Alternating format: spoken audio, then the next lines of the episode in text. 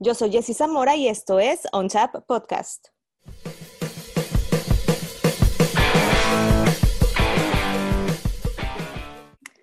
Bienvenidos a un nuevo capítulo de On Tap, un podcast para los amantes de la cerveza artesanal y para todos aquellos que quieren estar enterados de todo lo relacionado eh, eh, que pasa, todo lo que pasa dentro, vaya, de la cheve artesanal. La verdad es que es un honor para mí tener a Matías Vera, director general, cofundador y maestro cervecero de Monstruo de Agua, una cervecería sostenible y sobre todo con una identidad muy mexicana. Matías, muchísimas gracias por estar aquí en OnChap y si me lo permites, quisiera eh, con este capítulo también honrar un poco la memoria de Rodri, fundador de Monstruo de Agua. Muchísimas gracias, Jessy, por, por, la introducción, por, por tenernos aquí en, este espacio y, y, bueno, y por, por lo de Rodri, pues sí, este, ahora sí que no queda más que celebrar la vida que pues todos aquí tenemos el, el, la fortuna de, pues, de seguir gozando, ¿no? Y él, pues sí, este, lo llevamos por siempre en el corazón eh, y estoy seguro que pues, en realidad aquí está con nosotros, nada más en otra forma y presentación. Mm, claro que sí, Matías. No hay mejor manera de honrar eh, la memoria de los que ya no están con nosotros, eh, celebrando y entregando todo, eh, viviendo a, plenitud nuestra vida. Matías, y, tengo entendido que Monstruo de Agua nace justamente como un colectivo entre 12 amigos. Cuéntame un poquito cómo se da esta historia, Matías. pues sí, es correcto. pues por ahí del 2012 que estamos pues amigos de la universidad, eh, o sea, amigos míos de la universidad, también ya dentro de ese grupo de amigos había amigos que no necesariamente estaban en la misma universidad que eran mis amigos de la secundaria, de la preparatoria, eh, pero bueno, estábamos por ahí de 2012 a punto de terminar la carrera y se venía muy presente este sentimiento de que pues en cuanto acabamos la carrera, al menos yo lo tenía muy presente ese sentir, de que cuanto, en cuanto acabamos la carrera como que la vida nos iba a separar de una forma u otra, ¿no? No por falta de cariño, sino pues porque pues normal, ¿no? Cada quien va tomando sus carriles y era algo que como yo preveía y la verdad me, me, me afligía y me daba miedo. Y entonces en, un deseo como de aferrarnos a esa amistad y tener una excusa para mantenernos juntos, decidimos crear eh, un colectivo que se llama Colectivo Ajolote. Y la idea de este colectivo era, pues está conformado por todo este grupo de amigos y la idea era poder colaborar en nuestros proyectos personales. Eh, y pues empezó como, pues realmente este, esta visión de colaborar en proyectos personales particularmente enfocados a, cuestiones del empoderamiento y el desarrollo de capacidades del campo mexicano. Entonces queríamos desarrollar proyectos que nos vincularan con el campo mexicano y nos ayudaran a, pues, hacer algo positivo para, para, este espacio que consideramos tan importantes y entre la lluvia de ideas de los distintos proyectos que podíamos llevar a cabo, porque claro, en nuestra mente íbamos a llevar a cabo al menos 12 proyectos, estuvo la cerveza, que la idea de ese proyecto pues era un poco, yo ya había hecho cerveza dos veces en mi vida y habían quedado ricas, eh, y entonces era, no, pues podemos hacer cerveza. Y, y pues así fue cuando entre la lluvia surgió que pues podíamos hacer chela eh, pues yo sí como que me lo tomé muy, muy en serio y en ese momento yo me acaba de ir a estudiar el doctorado a Estados Unidos, entonces también como que era un momento donde el movimiento de la cerveza artesanal en Estados Unidos era pues muy impresionante, ¿no? O sea, estaba en esta etapa de apogeo y de permear la población de una forma muy impresionante y entonces como que ahí también, este, no solo fue como el antojo, sino pues realmente pues yo sin duda una, exacto, como una oportunidad importante para México, donde, pues para poner las cosas en contexto, en ese momento había, este, pues a lo mucho 50 cervecerías artesanales, ¿no? Ahora hay más de 1500. Sí, caray, justamente ahorita que cuando estaba buscando toda la historia y toda la información de Monstruo de Agua, veía cómo cuando ustedes iniciaron eran, o sea, eran muy poquitas, tú ya lo decías, y ahora más de mil, híjole, realmente el, el, la, esta industria y toda esta cultura cervecera ha ido, ha ido en aumento, Matías, y, y sé que ustedes ya tienen mm, casi 10 años, ¿no? Haciendo, haciendo cerveza, cuántas cervezas no han, no han producido en, este año y además sus cervezas y la cervecería y el colectivo es amigable con el ambiente y eso es algo que me encanta, me encanta realmente de ustedes, eh, Matías, lo valoro mucho. Cuéntame todo este proceso porque sé que también la planta es sustentable, porque sé que también desde el agua de la lluvia se aprovecha, o sea, buscan aprovechar todos los elementos eh, que puedan, vaya. Sí, eh, totalmente. Digo, el, insisto, o sea, es cierto todo eso, eh, pero digamos, partiendo tal vez de lo primero que decías, en los últimos nueve años que llevamos a existir, este, hemos desarrollado pues más de 120 estilos de cerveza que juntos eh, representan más de 100 ingredientes cultivados en México eh, de forma agroecológica, ¿no? Entonces, eh, pues siempre decimos, monstruo de agua, lo que busca es una cervecería que expresa la diversidad del terruño mexicano y pues el terruño mexicano es muy diverso. México es uno de los países más diversos del mundo, eh, tanto en términos de, la variedad de especies que habitan aquí de flora y fauna, pero también culturalmente es uno de los países más diversos y, el tener coexistiendo tal diversidad este, biológica con tal diversidad cultural da lugar a una super diversidad biocultural, se les llama, este, ¿no? Ahí en la jerga eh, académica. Pero un poco lo que quiero decir es, no solo buscamos expresar ah, eh, diversidad de ingredientes, pero también distintas formas de usarlos, ¿no? Eso por un lado. Y luego la parte de sostenibilidad, pues entra un poco ahí a, colación en realidad implícitamente, porque cuando hablo de agroecología, que es una palabra que ya dije varias veces y que quizás a muchos no, no, no les es claro qué quiere decir eso, es este, pues la agroecología sobre todo, digo, es, eh, se puede ir a mucho detalle, pero en esencia lo que, lo que enfatiza es el hecho de que las cosas se cultiven sin agroquímicos, ¿no? Sin pesticidas y fertilizantes químicos, este, y promoviendo la diversidad y la salud de la tierra.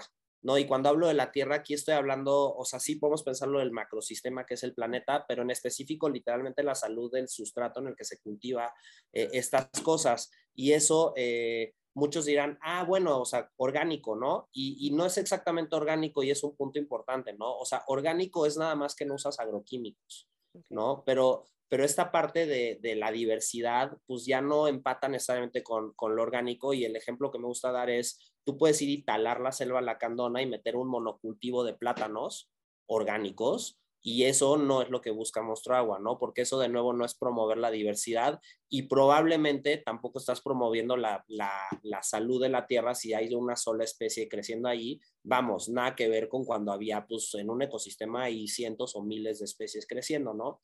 Este, la agricultura eh, convencional hoy en día en, en México y en el mundo está basada en los monocultivos, ¿no? Es decir, en grandes extensiones de tierra donde solo se cultiva un tipo de producto, no sé, hectáreas y hectáreas de cebada para hacer cerveza, hectáreas y hectáreas de maíz para, para darle comer a las vacas y para hacer biodiesel y yo qué sé, ¿no? Entonces, eso pues es lo opuesto a un ecosistema y lo que tienen de bonito los ecosistemas es que la diversidad les da resiliencia. ¿No? Entonces, por ejemplo, si una plaga se mete a un ecosistema, pues sí, se va a echar alguna plantita, pero difícilmente se va a echar a todas porque pues no todas van a tener la misma debilidad. Pero en un monocultivo, pues pasa un poco como ahorita nos pasó con el COVID, ¿no? O sea, está lleno el planeta de puros humanos porque ya desplazamos a todos los animales, llega un virus que es malo para los humanos y pues se va a esparcir a lo bestia y se va a dar a todos. Y eso es lo que pasa. Entonces, en los sistemas de cultivo de monocultivo, hay una presión natural a la necesidad de usar pesticidas, ¿no? Este, porque pues literal, pues tienes pura de la misma cosa, eh, se presta mucho la situación de que las de que llega una plaga y pues empieza a echar a todo el, a todo pues tus miles de hectáreas y pues obviamente no puedes perder eso, vas a necesitar usar pesticidas. Pero si usas pesticidas vas a dañar la tierra. Entonces cuando quieras volver a cultivar algo, ya no va a funcionar, la tierra está muerta, vas a necesitar usar fertilizantes. ¿No? Y entonces es como este ciclo, devastador que terminas, eh, empezaste con un ecosistema, lo talaste para meter un monocultivo y acabaste con literal polvo, un desierto, ¿no? Y ese es el proceso de la desertificación y pues se estima que en 60 años va a estar ya, al ritmo en lo que estamos haciendo, en 60 años va a estar completamente desertificada el planeta Tierra, ¿no? Este, es decir, en, el planeta Tierra ya no va a haber más tierra, eh, va a haber polvo si no hacemos algo y es ahí donde Monstruo Agua realmente busca este, pues, jugar un rol relevante, ¿no? Es decir, a través de promover la diversidad de, México, que insisto, creo que lo que hace a México un gran país, esta gran diversidad este, y esta gran tolerancia a muchas culturas, este, pues representa un terruño diverso con esta riqueza, ¿no? Que no es lo que pasa actualmente con la chela que está hecha siguiendo solo las leyes de pureza alemanas, ¿no? Este, y sobre todo si es, si no nos estamos fijando de dónde viene esa cebada y cómo se cultivó. Eh, claro, totalmente de acuerdo contigo, Matías, y eso es lo que también me, me, llama mucho la atención de ustedes, ¿no? Esa diversidad, estaba leyendo luego las etiquetas, los ingredientes, todo lo que, todo lo que ponen, todo, o sea, cómo realmente buscan que la cerveza no nada más, decías tú, no nada más sea chela, sino que todo, poner nuestro granito de arena para que con nuestra, nuestra cervecería a lo mejor también dar un ejemplo, motivar a otras, a otras cervecerías que busquen otras opciones también para ser amigables con el, con el medio ambiente. ¿Y, qué tan primordial también es para ustedes, eh, eh, Matías, ya decías tú, México es un país muy rico en, en, en, diversidad, en, en diversas cosas, pero ¿Qué tan importante es para ustedes poder echar mano también de agricultores locales que estén haciendo las cosas como a monstruo de agua les guste y que puedan aprovechar esos ingredientes? Pues digo, para nos, o sea, a nivel personal, pero que creo que es algo que compartimos, este, pues no solo los, los, socios fundadores, pero en realidad todo el equipo de Monstruo Agua creo que es parte de nuestra cultura, pues sí es este, este cariño y verdadera admiración por lo que, por lo que hace el, el, el campesino, ¿no? Que, pues digo, o sea, la realidad es que el campo mexicano está en situaciones, en una situación bien difícil, ¿no? Donde vivimos en una realidad donde la gente espera que la comida tenga buena calidad y además sea barata, este, y donde como que hay simple y sencillamente una desarticulación entre el consumidor y el productor de lo que en realidad es, pues, yo diré indiscutiblemente eh, la cosa más relevante, ¿no? O sea, lo que nos nutre. Entonces, pues sí, para nosotros es, este, insisto, a nivel personal, pero de toda la, empresa es pues, un orgullo el poder representar eh, pues estos productos que la gente claramente disfruta, que claramente la gente sí cuando ve las etiquetas, algunos igual dicen, uy, eso está raro y como que una cerveza eso, pero en general todos es como, órale, qué padre que esto esté hecho con un ingrediente, por decir, este plátano de guerrero, este, o maracuyá de Morelos, o lo que sea, ¿no? Y que, y que, y que de veras...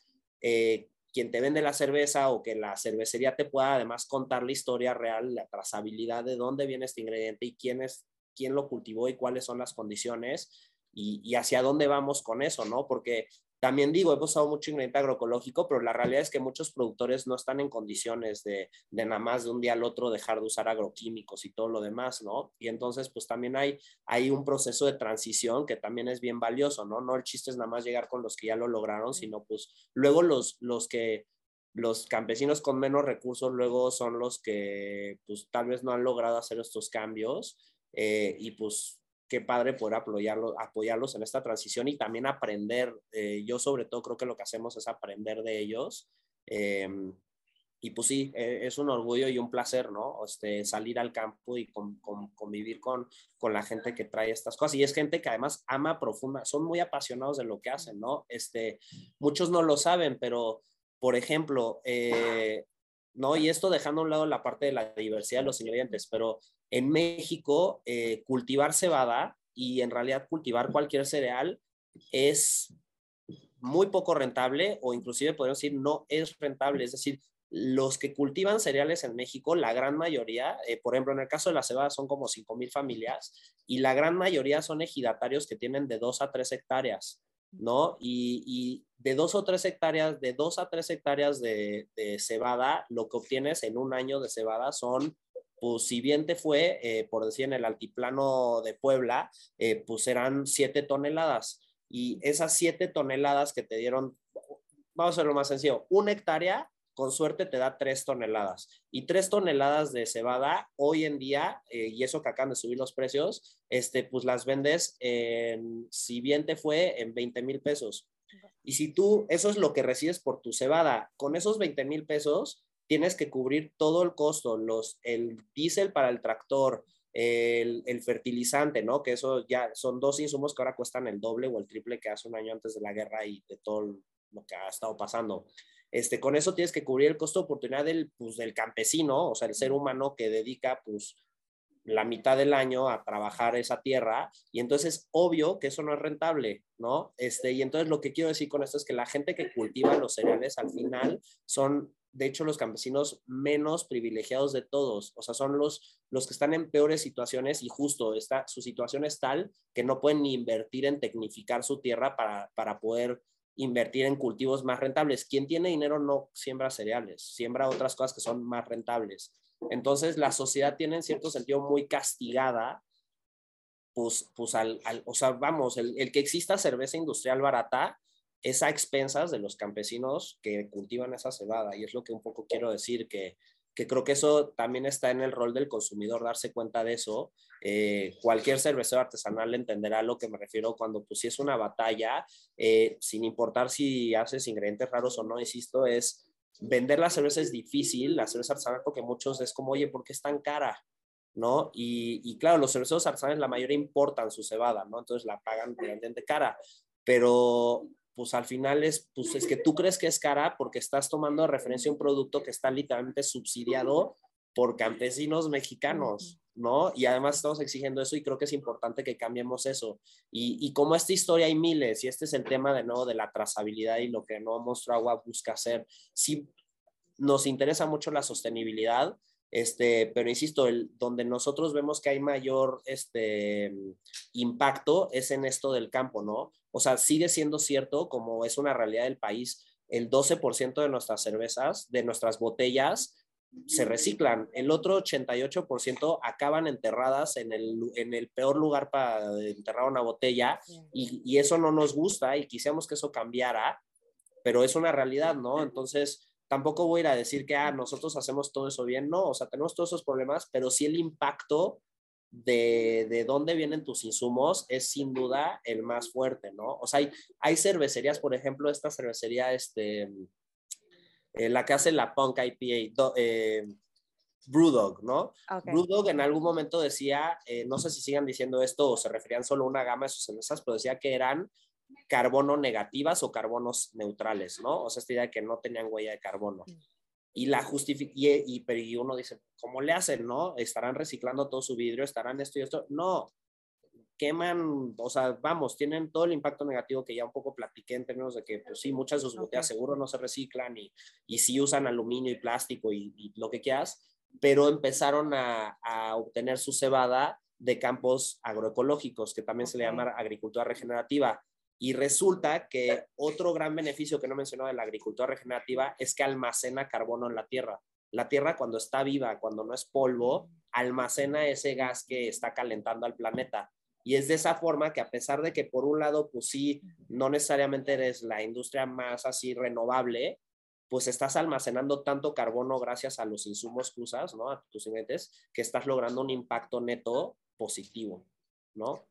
Oye, es súper interesante y el mensaje realmente es muy fuerte, ¿no? Porque ahorita también tocabas el tema de a lo mejor yo no tengo control de todas mis botellas que se reciclen y eso también va parte de concientizar al consumidor de buscar o de, de, de, buscar esa manera. ¿no? O sea, yo ya estoy apoyando con toda esta, esta parte de, de lo que tú decías, buscar eh, que la tierra, eh, etcétera, pero nosotros también como consumidor tenemos que ver la manera a lo mejor de, de no consumirle, vaya, a los que usan demasiado plástico. He, visto ahora que para los four packs de, de latas ah, ya, ya usan papel para reciclar y ya no es esta parte, esta parte de los plásticos. Y, justo Monstruo de Agua me recuerda mucho a Pure Project de acá de San Diego, que también es, es algo similar, ¿no? Buscan también este ser amigables con el medio ambiente, ellos están muy también comprometidos con hacer... Eh, He visto que su, su, grupo de trabajo va y, y limpia a lo mejor eh, la playa, Wendland lo ha hecho también, eh, Colima también a, busca, busca esas, y, y, me gusta ver que más cervecerías ya son amigables con el medio ambiente y eso también eh, hay, hay, que destacarse, ¿no? Porque digo, como decías tú, en un mundo en el que a lo mejor en 60 años podría acabarse, decías, sería polvo la tierra, eh, es importante que se hagan ese tipo de cosas y apoyar como podamos con un granito de arena. Sí, absolutamente, ¿no? Y digo, y para quien 60 años suena mucho, este, pues, o sea, imagínense, sí, o sea, cuando tú tienes tierra expuesta, ¿no? Que es lo que pasa, por decir, ahorita, ahorita tú vas a cualquier campo de cebada y es hermoso, es verde, verde, verde, ¿no? Hasta donde ve el ojo y uno dice, qué bonito el campo mexicano, pero si tú vas en marzo, ya que araron la tierra y no sé qué, es esa misma extensión de pura tierra expuesta al rayo del sol se calienta tanto la tierra que ya las nubes no se acercan, ¿no? Entonces se rompen los ciclos internos de lluvia y deja de llover. Eso lo que un poco que quiero decir es, imagínense si en vez de que, por decir, me lo voy a inventar esto, ¿no? El 15% de la tierra ahorita esté en ese contexto, ¿no? De desertificación, si fuera el 50, o sea, el calor que haría. O sea, en estas regiones, ahorita está rico, insisto, está verde y hay pero en cuanto no, y es la mitad del año que está así expuesta a la tierra, es un infierno. Hay polvo en el aire lleno de agroquímicos, además, y además hace calor y no se acerca ni media nube porque el aire está tan caliente de la tierra que irradia que no se acercan las nubes. Entonces, la gravedad de lo que acabo de decir la estamos viviendo, o sea, en 10 años, o sea, si seguimos este ritmo, sí, igual y en 60 ya no hay tierra, pero en 10 ya la temperatura del planeta va a ser insufrible. Y de por sí hay días en los que realmente la temperatura es insufrible. O sea, imagínate cómo vamos a estar en unos años más. Y me queda muy claro, Matías, eh, la misión del, por la que fue creada esta, esta cervecera, pero ¿cuál es el, justamente el objetivo que buscan cumplir día a día? Pues el, el objetivo que buscamos cumplir día a día es, ah, es promover productos cultivados en México con prácticas regenerativas o agroecológicas, ¿no? Ese es, ese es el bottom line, ¿no? Este, para hacer eso tenemos que ser una empresa sostenible eh, y no me refiero solo ambientalmente, sino pues financieramente.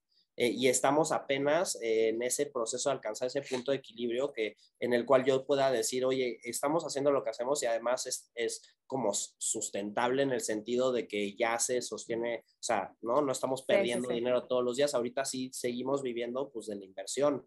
Eh, y ya estamos cerca, muy cerca, espero que este año logremos ese punto de equilibrio, pero digamos, partiendo de eso, de un modelo sustentable donde ya la, em, la, empresa genera el suficiente ingreso para pagar todos los sueldos y demás y no tener que estar acudiendo a inversión todo el tiempo porque eso es insostenible en el tiempo, eh, pues sí, suponiendo que eso ya está cumplido, el objetivo es el que digo, ¿no? Es promover estos productos mexicanos, eh, promover nuestra cultura y promover nuestra diversidad, ¿no? O sea, de nuevo, México es un país mega diverso y para mí una lager ligera, si bien es muy rica y un gran producto y tiene que existir, pero no puede ser que solo haya lagers ligeras, porque si solo hay lagers ligeras, quiere decir que solo estamos cultivando cebada y está, eso está en completa juxtaposición con el concepto de la diversidad mexicana, ¿no? Entonces, eso, queremos que la gente como que valore.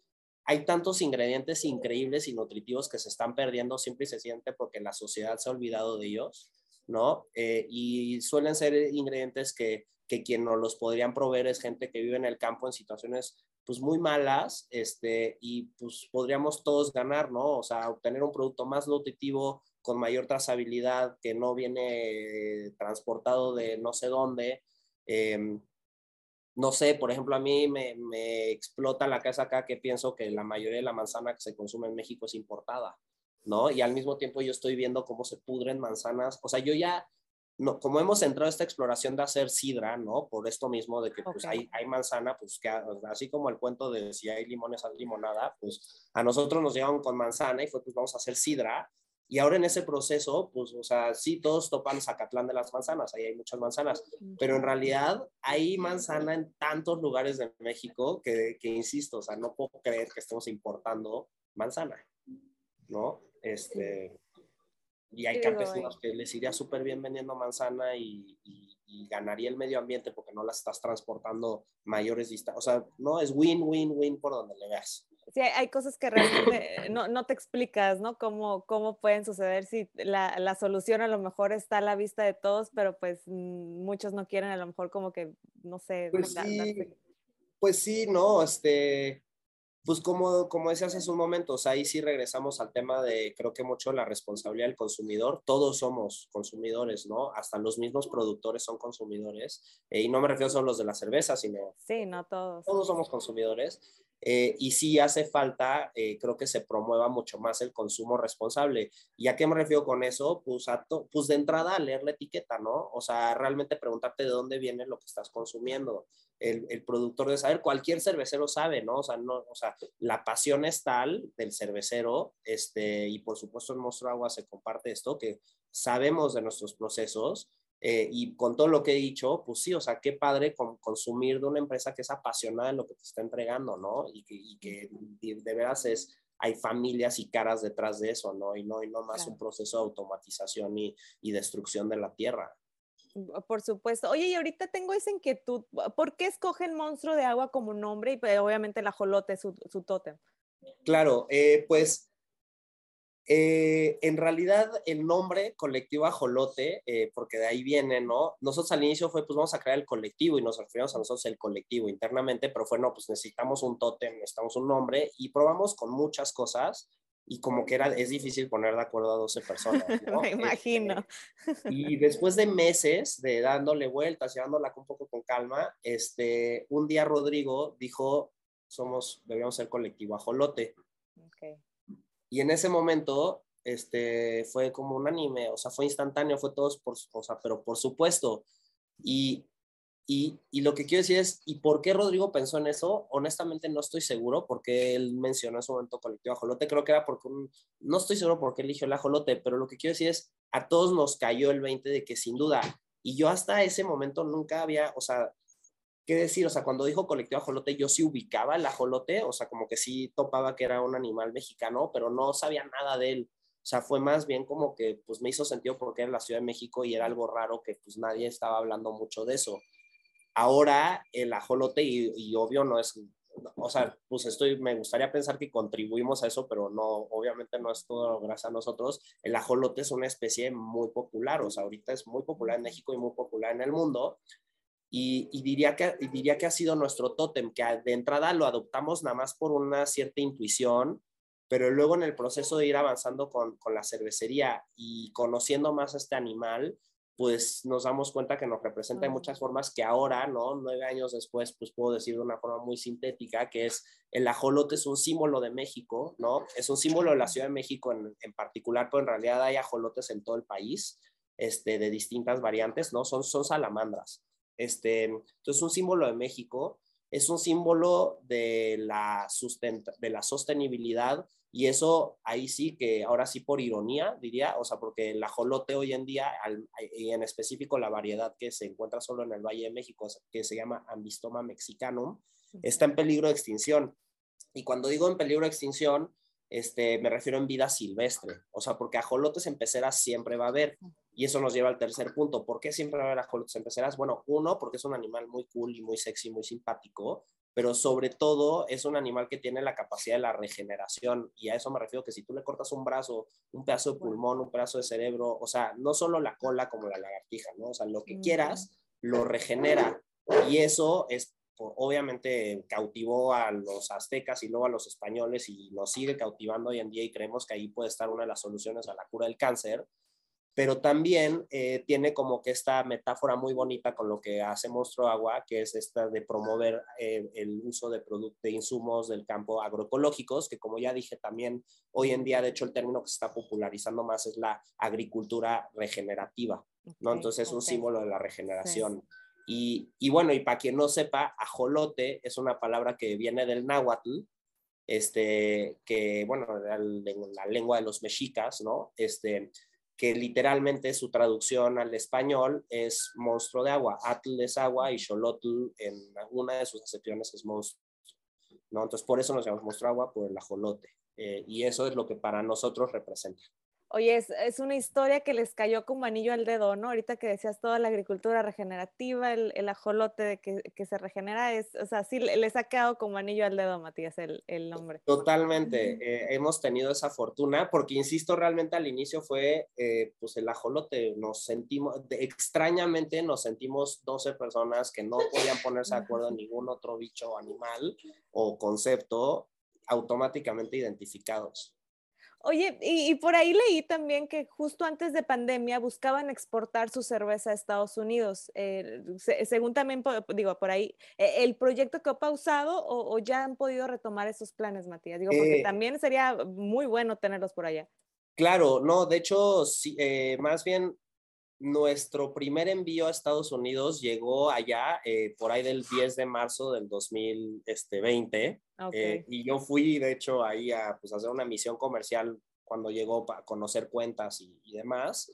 Este, entonces sí, no, más bien sí se concretó, no está pausado, estamos activamente exportando a Estados Unidos, aunque sí, obviamente, pues sí, no fue el mejor momento. Sí, Bueno, mira, todo pasa cuando tiene que pasar, pero sí llegamos como que con un acelere mundial de la economía y de repente fue estancado, ¿no? Entonces se ha movido lento, eh, pero se siente como se reactivando y, y, digo lento, pero igual este, pues estamos, o sea, en, en, nuestro primer año de exportación representó la mitad de nuestras ventas. Wow. Ahora ha bajado gracias a que hemos logrado aumentar nuestra presencia en México, eh, ¿no? Pero pues sí representa mínimo el 20% de nuestras ventas y pues muy, o sea, muy importante. Sí, claro, claro, eso, eso, es un porcentaje. Para, para poder exportar, obvio, tenemos que mandar un precio más barato, entonces cuando digo de las ventas, pero en volumen es pues como el 35.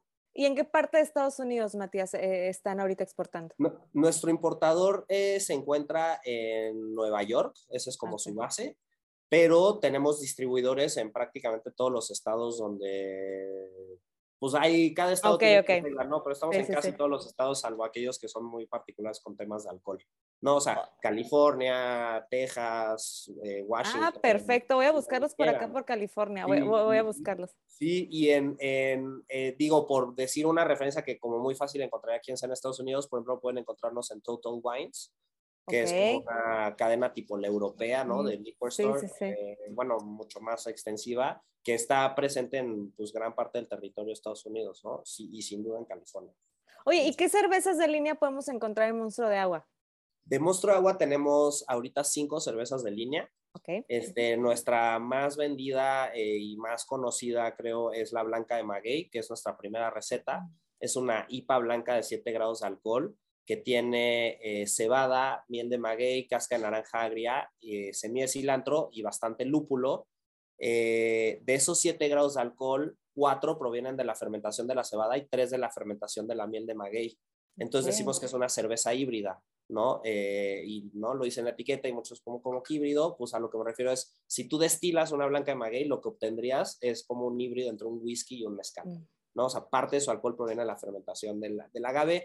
Algunos dirán, no, pues es una cerveza con adjunto. Yo argumentaría nada más, bueno, o sea, para mí un adjunto no representa el 30% de tu alcohol, representa el, ¿no? O sea, Sí. echaste poquito. Aquí es, tiene un buen, este, entonces esa es como una muy común, muy, muy popular y muy rica que recomiendo que prueben y también la pueden encontrar en Estados Unidos. Eh, Sugoi, que es una ale clara o una blonde ale eh, de Ok. 5 grados de alcohol, que también tiene cebada y maguey, tiene jengibre de Veracruz, el limón de la Ciudad de México, entonces esa es como una blonde ale especiadita, ¿no? Eh, pero igual muy bebible. Eh, tenemos eh, nuestra stout tropical de Iguicaña, que es una stout tropical, pues básicamente es una stout pero lager, este, que lleva miel de caña, lleva hoja de higo, la hoja de higo lo usamos como un poco como con la técnica del lúpulo, entonces la agregamos durante el hervor en distintas etapas para generar estas capas de sabor como estamos acostumbrados a hacer con el lúpulo.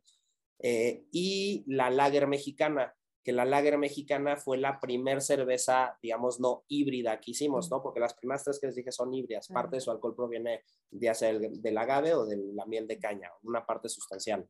La lager mexicana es 100% de cereales, pero lo que tiene muy único es que está hecha con cereales 100% mexicanos. Tiene cebada de, tiene cebada de, de bueno, de México, de aquí de, de Hidalgo, este, perdón, de, sí, de Hidalgo, de Hidalgo, de Apan Hidalgo, tiene avena rolada de Jalisco y tiene amaranto inflado de Morelos, ¿no? Entonces, como una alternative eh, beer, pero bueno, es una lager ligera y fue la primera cerveza que hicimos 100% que se apegaba a las leyes de pureza alemanas, ¿no? Entendiéndolas como Mm. que, ¿no? Pues cereal, lúpulo, levadura y agua, nada más. Cualquier otra chela que habíamos hecho hasta, hasta antes de esa tenía algún otro ingrediente que las leyes de pureza alemana, digamos, no permitirían. Y por último, nuestra última edición es, la, es nuestra, se llama Jolotita, estamos Ok. a punto de sacarla con, con, con su imagen nueva. Es una cerveza hecha 100, es una lager ligera hecha 100% de cebada, pero la particularidad que tiene, y por eso nos tardamos ocho años en llegar a ella, es que está hecha con cebada cultivada sin agroquímicos. Eh, no solo es mexicana, sino es una cebada cultivada sin agroquímicos y eso Qué se padre. dice fácil, pero es bien difícil de conseguir, de encontrar. Oye, Matías, y ya la última y nos vamos, que es una sección que tengo aquí en el podcast, en donde te hago unas, unas preguntas eh, cortas y me gusta que me respondan a veces también con lo, con lo primero que se viene, eh, que se le venga a la mente a, a mi invitado para que sea como que la respuesta más, no sé, como que la, la más sincera o la más honesta. ¿Estás listo? Ok, a ver. Perfecto. Oye, la mejor cerveza que han hecho en Monstruo de Agua. Eh, la mejor cerveza que han hecho en nuestro agua. Tengo aquí al, al público. que voten, que voten. Ah, hijo, es que acabamos de embotellar ayer una, digo, no es cerveza, es una sidra. Ok. increíble. Eh, sidra con manzanas de Tecalco, aquí del Estado de México. Eh, no puedo no mencionarla. Y... y a mí me encanta la sidra también. La hidrom imperial, Lupexa me encanta. La, ah, uh, Lupex. Bueno, Lupexa. Cempasúchela Cempasúchela es por lo que increíble. significa en general. Ok. Ya va con la lista eterna.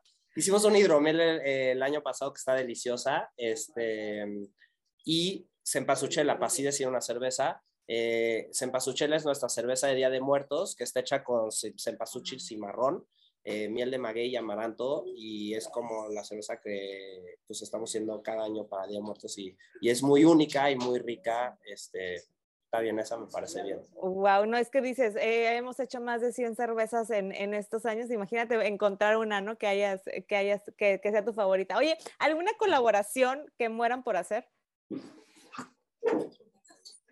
Que mueran por hacer. Sí.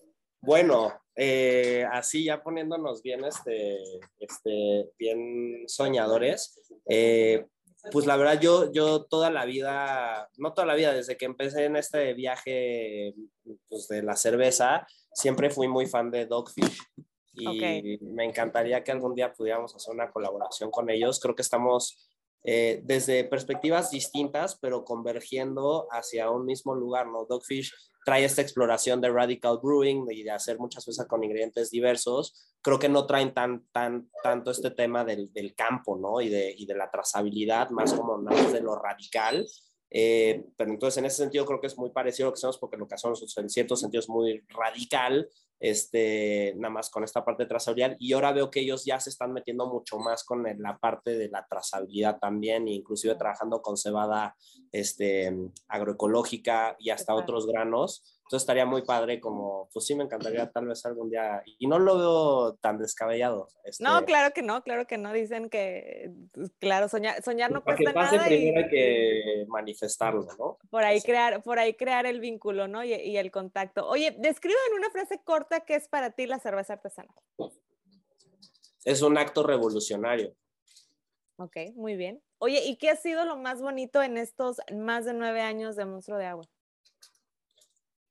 Pues, pues 100% las relaciones eh, personales que, pues que, que yo y que espero que toda la gente asociada al proyecto ha, ha podido desarrollar, ¿no? Es, es, es realmente, pues sí, es enternecedor y infla el corazón este, y el pecho, ¿no? El, el ver cómo puedes realmente a través de un producto como la cerveza, pues realmente hacer conexiones significativas que auténticamente van más allá de una relación de mercado, ¿no? Es este, o sea, no, pues sí, este, ¿no? Las amistades que ahorita tenemos dentro de Monstruo Agua, pues no somos una familia, pero también con nuestros clientes y me refiero no solo a los puntos de venta, sino literal al consumidor, o sea, yo veo como pues sí hay una o sea, creo que es una marca con la que la gente establece una verdadera relación afectiva y eso pues este, pues para mí como director general de la empresa es como un verdadero orgullo y, y, no y no quisiera perder la oportunidad de contar esta historia que un poco atiende este tema y es, me acuerdo en un festival, este, le dimos, pues, en ese festival llevamos una cerveza que tenemos regularmente que se llama Higo Pils, ¿no? Y está hecha, es como la Stout, pero en versión clarita, una, está hecha con hoja de higo. Y en esta ocasión la probó una señora que literal la probó y se puso a llorar. Wow. ¿no? Y, y, bueno, yo no entendía qué estaba pasando y entonces, pues, ¿qué onda, qué onda? Y estaba en realidad tan emocionada que se puso a llorar y es que la, la, pues, la hoja, digo, ese aroma le recordó a su abuela o a su mamá, ya no me acuerdo, ¿no? Que ya no, ya estaba muerta, este, pero pues fue muy impresionante ver cómo una chela que en realidad cuando lo hicimos yo creía que era más un capricho personal porque mi papá tenía su higuera en la casa y yo quería hacer una chela de hoja, digo, pues ahora me, y creí que era como la chela que en cierto sentido menos apegaba a esta idea de expresar a México, pues con el tiempo pues está esta historia de la señora que lloró y luego pues en realidad todos cuando prueban esa chela tienen algún vínculo afectivo con la hoja, digo, que igual y ni tenían presentes, ¿no? Este, que si el abuelo, el papá, el tío, claro. ¿no? Y, y, pues, no sé, es, es bonito establecer estas relaciones. Mira, te, te, voy a compartir algo ahorita que me dices eso, y era que justamente esta, había, platicado con, en otro capítulo de, de, una sour de guayaba que iban a lanzar, no recuerdo ahorita el nombre de, de esta, de esta chica, y le decía, es que yo tengo una fijación con las cervezas de guayaba porque me recuerdan a la infancia la parte en la del boing de guayaba que a mí me encantaba, como que, ah, el e, era como que, y, y me gustan mucho, ajá, claro, estas cosas. Y ahorita que dices de esa de hoja de higo, o sea, me hiciste recordar a lo mejor el día que la pruebe de que mi abuelita era fan del higo y tenía su higuera y era como de, y, está súper padre. Y esa conexión que puedes hacer con la cerveza, que es como que, que, la puedes acompañar en diversos momentos, también crea, de, como dices tú, no es ese vínculo, porque luego dices, ay, ¿te acuerdas, esa, ¿te acuerdas de aquella vez que estábamos en no sé dónde, bla, bla, bla? Ah, sí, nos estábamos tomando una monstruo de agua, ¿te acuerdas que era sea, esa parte es súper padre y creo que da una satisfacción muy grande al, al cervecero. Por supuesto, o sea, justo, ¿no? Yo creo que la, la, lo, lo, bonito de la cerveza en general, y de nuevo eso es algo de la industria, no solo de Monstruo Agua, es es que pues al final estás creando algo que la gente en general lo consume y especialmente la chela artesanal, ¿no? Que sí, pues tiene un, un, costo, o sea, que tampoco es como que, ¿no? O sea, sí, ¿no? O sea, es un gasto considerable y entonces es un producto que en realidad siempre la gente está consumiendo como en cierto sentido bajo un ritual o bajo o sea, es, es, por algo importante, pues, o sea, y ese algo importante puede ser yo solito tomando una michela artesanal en mi casa, o puede ser yo platicando con mis amigos, o puede ser yo brindando con, con mi difunto, ¿no? Este, sí, sí, sí. Eh, entonces eso es, es, increíble, creo, de, de la chela artesanal y creo que de nuevo es un honor este, como cervecero, pues que la sociedad te reconozca como tal y que esté dispuesta como a pues, invertir su, sus pesos en que tú estés ahí presente en sus momentos más importantes. Claro que sí. Oye, y ya la última, Matías, esta es una pregunta bien importante y de la respuesta a esta pregunta depende si sale o no sale al aire el capítulo de Monstruo de Agua. Ok. en la vida en la vida nada más hay estos dos estilos de cerveza, solamente estos dos estilos de cerveza, Matías, y tienes que decidirte por uno. Piénsalo muy bien, porque un estilo es el que me gusta. Bueno, los dos me gustan, pero un estilo es mi favorito. ¿Stouts o IPAs? Ay, ¿y solo puedo quedarme con uno? Sí, solamente con uno. Yo, yo, yo Matías, este, creo que me iría por la Stout. Eso, eres de los míos. Muy bien, bueno, está, está perfecto. El capítulo sale. Bien, entonces, bueno, menos mal porque creo que está muy padre. Oye, Matías, muchísimas gracias por haber estado aquí en Onza Podcast. Sé que a lo mejor han sido tiempos complicados y la verdad quiero agradecerte infinitamente que hayas tenido eh, este tiempo, el que te hayas tomado este tiempo de poder estar aquí en este podcast, contarme tu historia, compartirme todas estas, eh, eh, estas vivencias, toda esta parte de, de todo lo que hace Monstruo de Agua más allá de hacer cerveza, porque es de aplaudirse y de reconocer la labor que hacen aquí pues de nuevo, muchísimas gracias. Y igual yo, o sea, gracias por el espacio y gracias pues por promover de nuevo esta cultura que pues que tanto amamos y, y, es de nuevo bien padre poder conectar con estas cosas y, y pues de nuevo, un, buen día este, de poder compartir. Muchísimas gracias. Oye, ya por último y lo más importante, ¿en dónde podemos encontrar Monstruo de Agua para los que no estamos, o para, más bien para los que estamos en, en, en provincia, decía Chabelo? Eh, eh, ¿Cómo la podemos conseguir? Claro, eh, pues digamos, la forma más fácil es directo, o sea, digo porque tenemos distribuidos en algunos estados, pero digamos, en general eh, pueden encontrar todas las cervezas que tenemos disponibles en nuestra página web. Tenemos ahí una tienda en línea, la página web es www.monstruodeagua.mx. Lo digo así raro porque monstruo todos lo escriben de forma distinta. Sí, lo pronunciamos de este, forma distinta, sí, eh, claro. pero es monstruodeagua.mx, eh, ahí está la tienda en línea y hacemos envíos a toda la República y también nos pueden contactar a través de Instagram, eh, ¿no? Si tienen cualquier duda o cualquier cosa, pues estamos aquí para, para pues, compartir lo que hacemos con ustedes. Perfecto. Muchísimas gracias, Matías, otra vez por haber estado aquí en Oncha Podcast. Un placer, Jessy. Muchas gracias. Esto fue On Chat. Yo soy Jessie Zamora y nos escuchamos dentro de 15 días con otro gran invitado ligado a la cheve artesanal.